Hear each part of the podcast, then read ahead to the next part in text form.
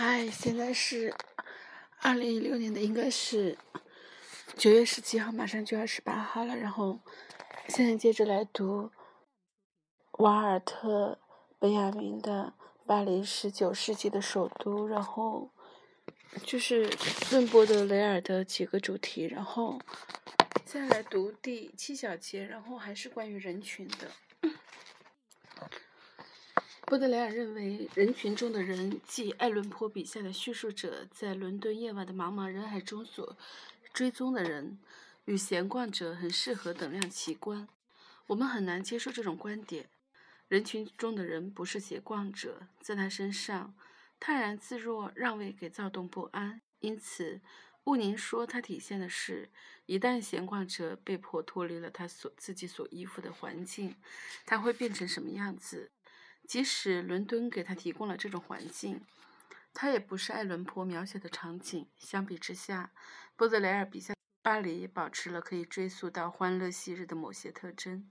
再后来借机拱桥的地方，当时还有渡船往来于塞纳河的两岸。到波德莱尔去世那一年，一个企业家还能用在巴黎全城环行的五百辆化轿马车提供富人的舒适享受。闲逛者在拱廊里不会遇到不把行人放在眼里的轿车，因此拱廊一直被人们所称道。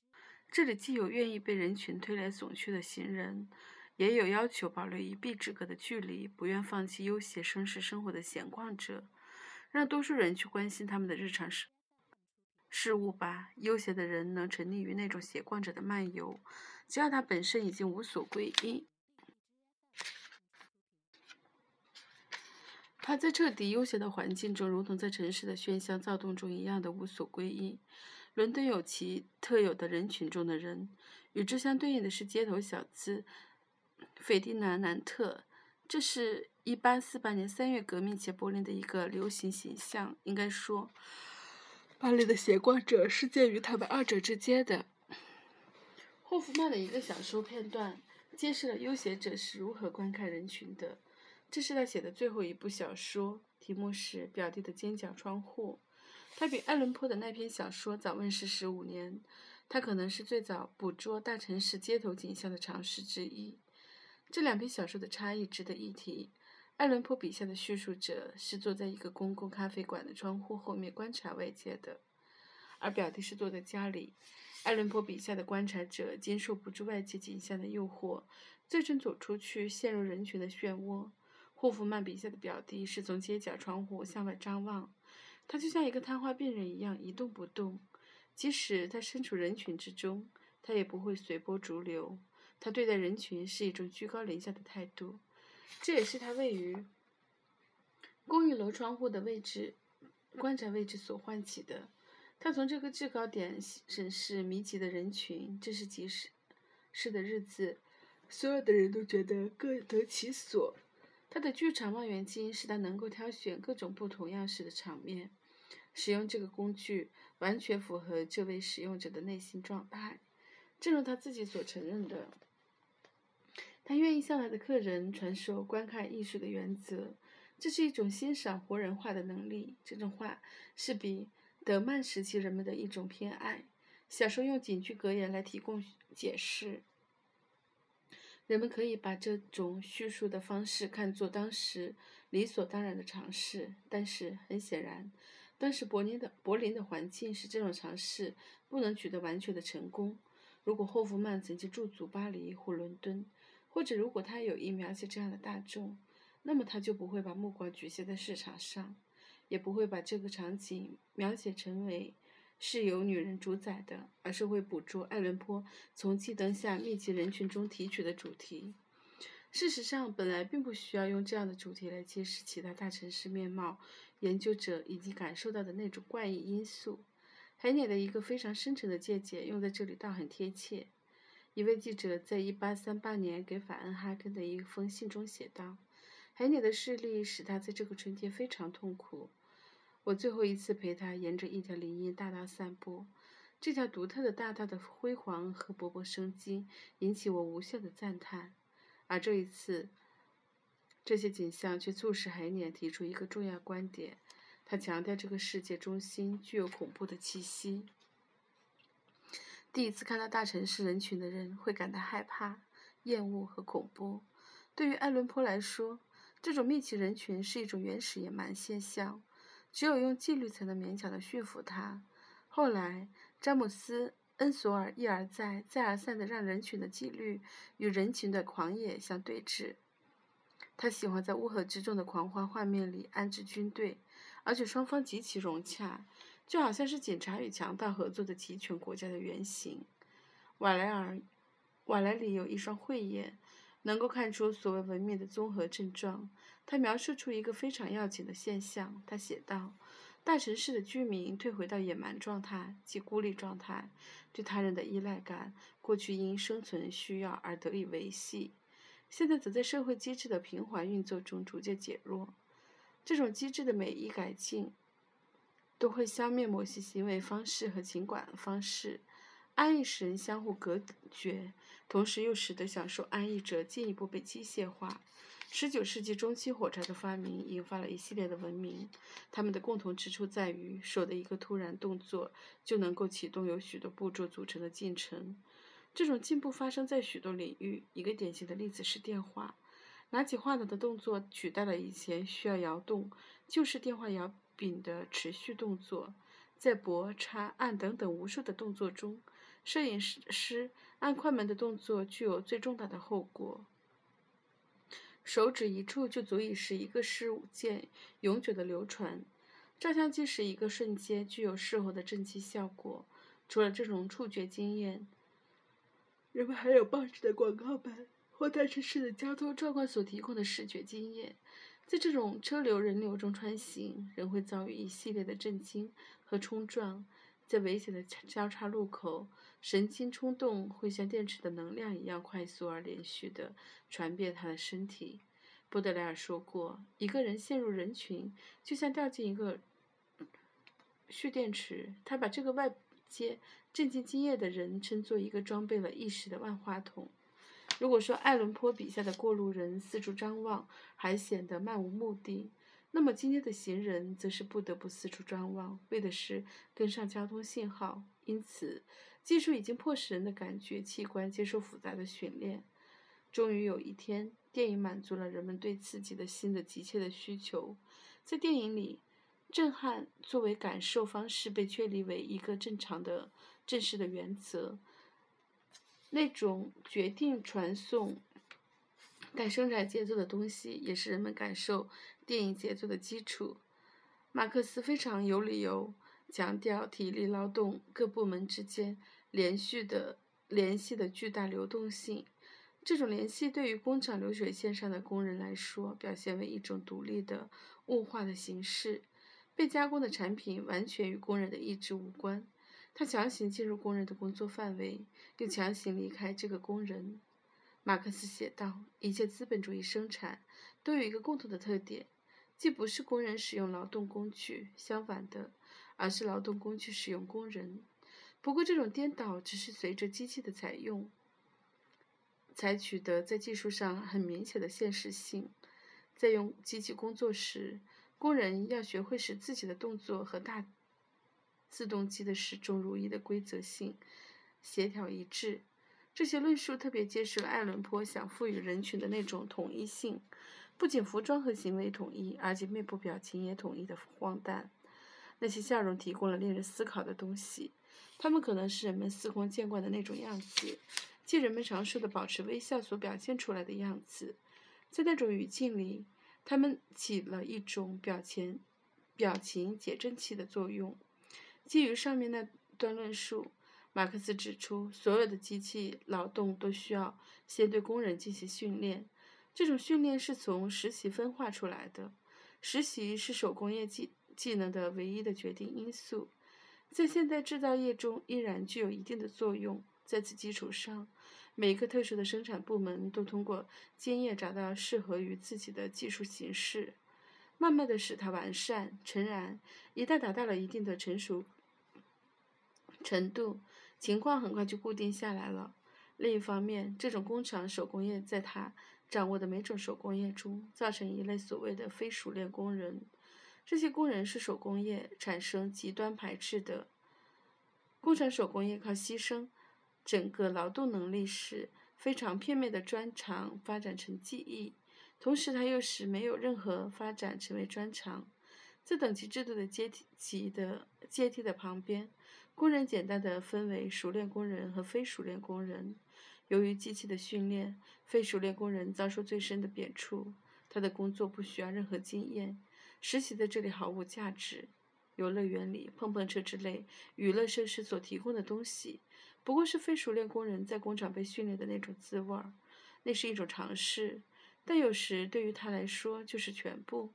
因为小丑记忆，打工者在游乐园等场所获得训练，可成为一个小丑的兴盛，是与失验现象严重相辅相成。爱伦坡的作品让我们懂得了野性与纪律之间的真正联系。他笔下的行人举手投投足，就像已经适应了机器的节奏，而且只能机械地表达自己的思想情感。他们的行为是对震惊的反应。如果他们被人碰撞，他们会对碰撞碰撞者频频点头鞠躬，显得非常窘迫不安。行人在人群中中的震惊体验是与工人在机器旁的体验相一致的，但我们不能因此推断说爱伦坡深谙工业劳动过程。波德莱尔对此全然不知，但是他被一种过程所吸引，从而能够把斜惯者当作一面镜子，仔细研究工人身上所启动的反思机制。如果我们说这个过程是一种赌博游戏，那么这种说法可能显得有些荒谬。难道人们还能找到什什么比工作和赌博的反差更明显的吗？安澜很有说服力地指出，赌博概念中就包含着这样的意思：任何一局都不取决于前一局的结果。赌博中根本没有任何有保证的地位，先前获得的成功根本不在考虑之列。正是在这一点上，它与工作不同。赌博不需要理会过去，而工作则是以过去为基础。安澜心目中的工作是极其专业化的，可能与智力劳动相似，保留着手艺的某些特点。这不是大多数工厂工人的工作，至少不是非熟练工人的工作。诚然，后者没有冒险色彩，没有能够引诱赌徒的海市蜃楼。但是，它也不乏工厂中的工资努力的活动中固有的那种无聊、空虚和无奈。赌博甚至还包含着自动化操作所造成的工人姿态，因为在任何的赌局中，无论下赌注还是抓牌，都少不了手的飞快动作。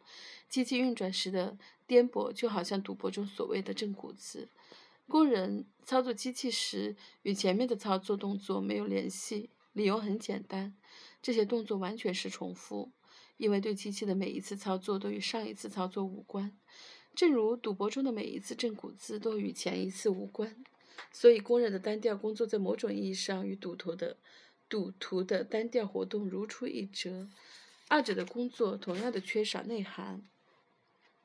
塞尼菲尔德创作了一幅表现赌场的平板画。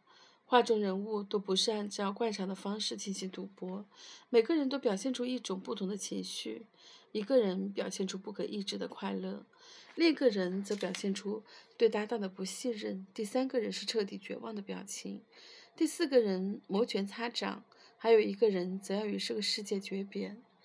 所有这些人都有一个共同的隐蔽的特点。这些形象向我们展示了赌博参加者所信赖的机制是如何控制他们的身体与灵魂，甚至控制了他们的私人领域，并且无论他们是如何兴奋，他们也只能做出一种反射机制动作。他们的行为如同爱伦坡小说中的行人，他们就像机器人那样生活，就像伯格森所虚构的那种完全丧失记忆的人物。波德莱尔看来不是一个赌徒。但是他对那些赌博成瘾的人表达了友善的理解乃至敬意。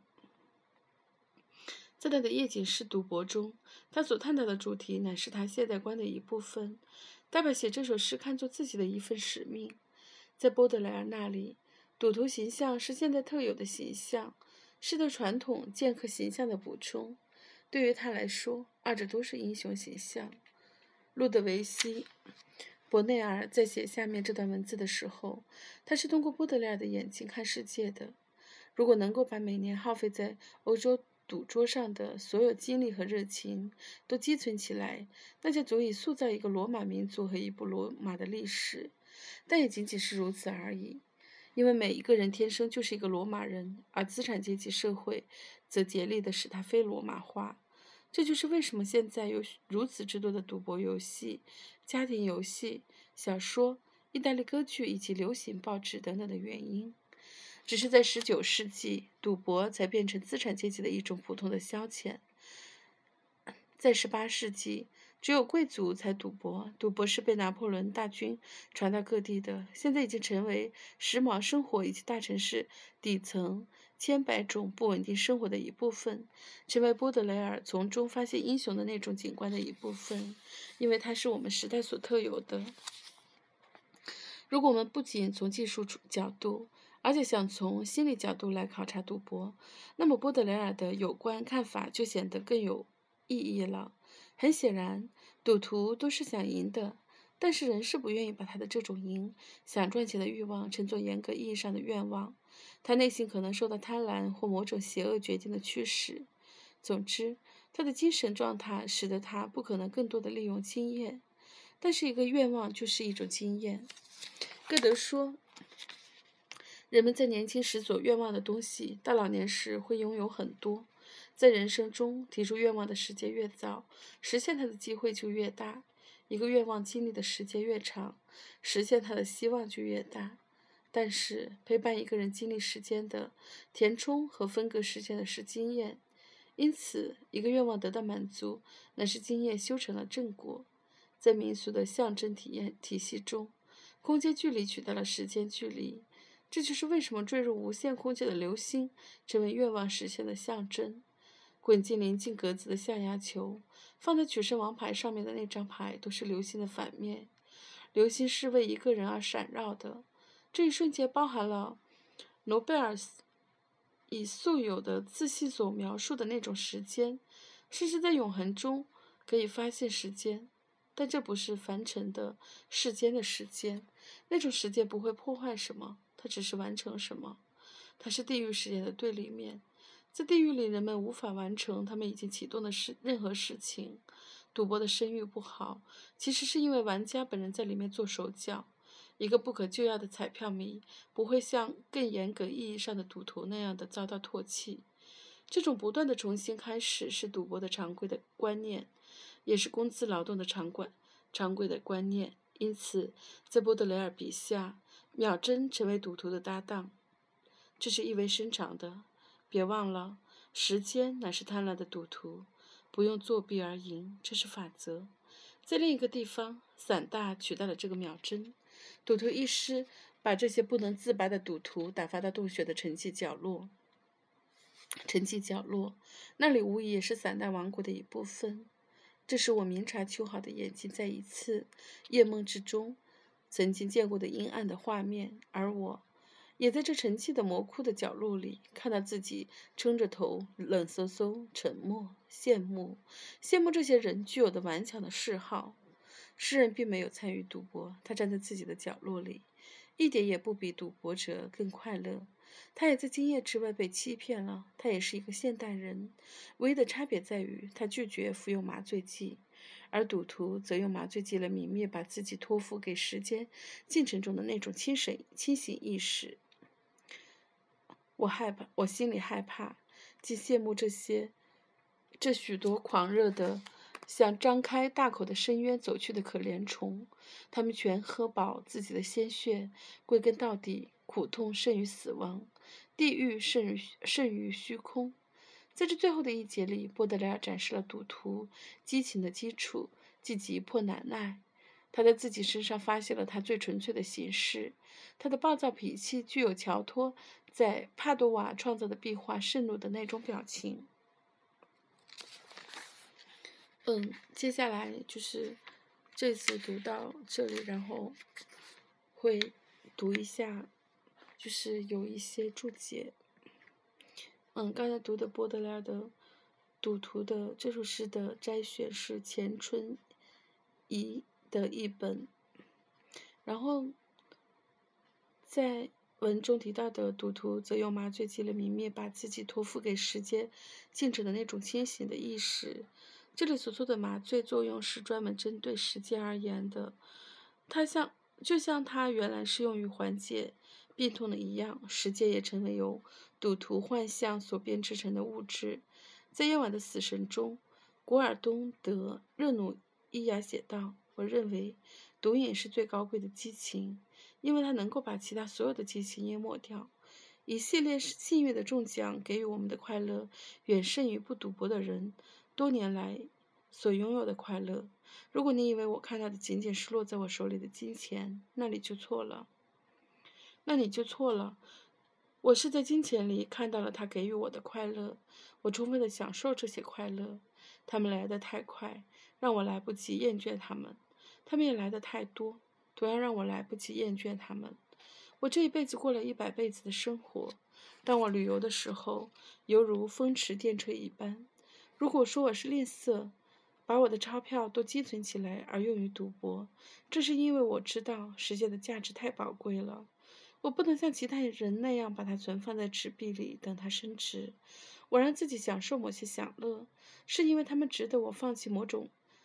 放弃其他千百种的享乐，我在智力上的享乐，不想要其他享乐。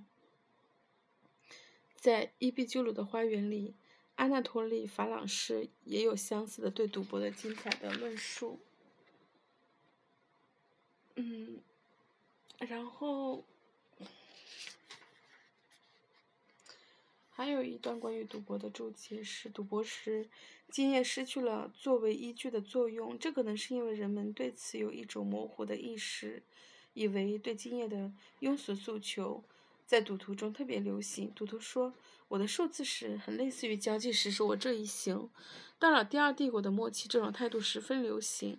在联姻大道上，人们习惯于把一切都归因于机遇，打赌助长了这种倾向。打赌这种方式给一切事物都赋予了一种震惊的性质，使一切事情都脱离了经验的背景。对于资产阶级来说，即使是政治世界，也可能具有赌桌上突发事件的形式。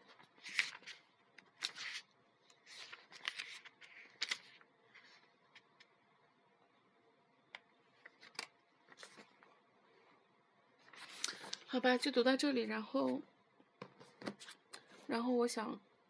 就是说几句，就是，嗯，昨天晚上熬夜看了一段那个鲁格赵家的《发展与记》，应该是《发展与罪恶》吧。稍微等一下，我要找到这本书。其实看的还挺缓慢的，然后，就是其中，其中有就是有写到，就是在。当然，他写的是西方世界啊，然后就是写到了，就是说，原话是这样说的：当今的发展非常的迅速，我们总是在不断探索最前沿的创新，而不能将其与其所起源的文化建立任何深刻的联系。任何科技有很多的受益人，却没有父亲。他的胜利拥有记录者和保管员，但没有叙述者。然后，就是，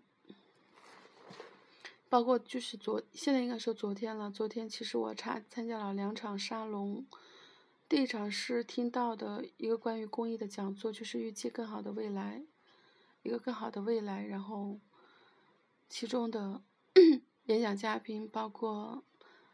邓飞呀，然后王克勤，然后易基金的应该是一个经理人李静，然后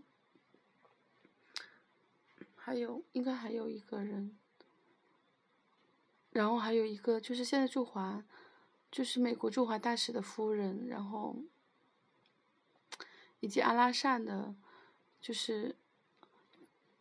就是张力，其实张力他可能是今年才加入阿拉萨的，她以前是，他应该是北师大的一个研究动物的教授，动物学的教授。就是，然后包括晚上的时候，晚上这堂，呃，应该是一个很年轻的一个学者，一个博士吧，然后在人大教历史学的，嗯，就是感觉我我们对文化确实缺乏探索，包括我们现在很多的社会，就是可能这种社会现象啊，然后它背后隐藏的那种文化的意义，就包括刚才在刚才说的赌博，就是赌博后面会引发什么样的人的一种行为模式、思考模式，然后会有一个怎么样的连锁反应，然后怎么样一个连接的一个表现。我觉得其实咱们现在这个社会已经有很多东西真的需要去研究和引导，但是咱们好像可能是因为我不知道，而且缺乏这方面。因为最近这一年多一直在参加各种的沙龙，当然主要是东方历史评论的，但因为它涉及的面非常的广，里面就是有很多体制内的学者，就是大学的老师教授啊，然后你会发现，比如说。研究历史的，他就为历史而历史，然后反正就是为课题而课题嘛，然后拿经费做课题，就是 真正的就是说关注当下人们的生活的呀，就做这种观察的人，其实在体制内并不多，当然，当然就是体制外的也有，然后。我觉得熊培文、熊培云应该很好，但是还是属于那种太过忧国忧民了。就是说，所以很多时候也会束手束脚的。就是，但但是内心是非常的，就对这个社会是有特别特别大的那种关怀之心的。好吧，反正我觉得说了好久。啊，一点重点都没说到，就是。在说没有叙述者的时候，我突然想，自己可不可以把自己锻炼成一个叙述者？好吧，这算是自己一点小小的理想。然后，当然我也知道，就是自己在这么多多年当中，由于自己的傲慢、懒惰，然后对于我来说，语言真的是。当然不说中文啊，就是英语对我来说是一道我必须需要去练习和训练的一个工具，不能成为就是自己的一个阻碍和一道鸿沟。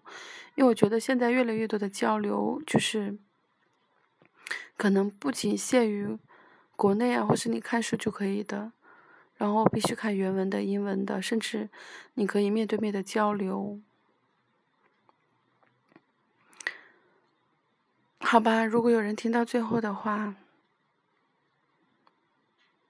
我的这段胡言乱语、乱语真的是真心的，可能有点晚了，有点语无伦次，然后发音，啊，每个字的发音好像都不能完整的发出来。外面还在下着雨，晚安。